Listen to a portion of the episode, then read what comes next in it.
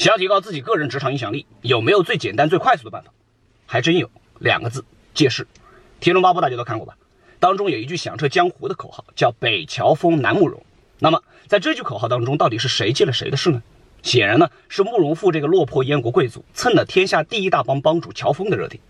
我严重怀疑这句话就是慕容复传出去的。与你这卑鄙小人齐名，简直是天大的耻辱！再打个比方，像长沙某非著名的小龙虾品牌打了一个广告，叫做“长沙两大小龙虾品牌之一”。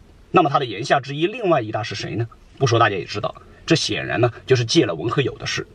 其实啊，在职场当中也是一样。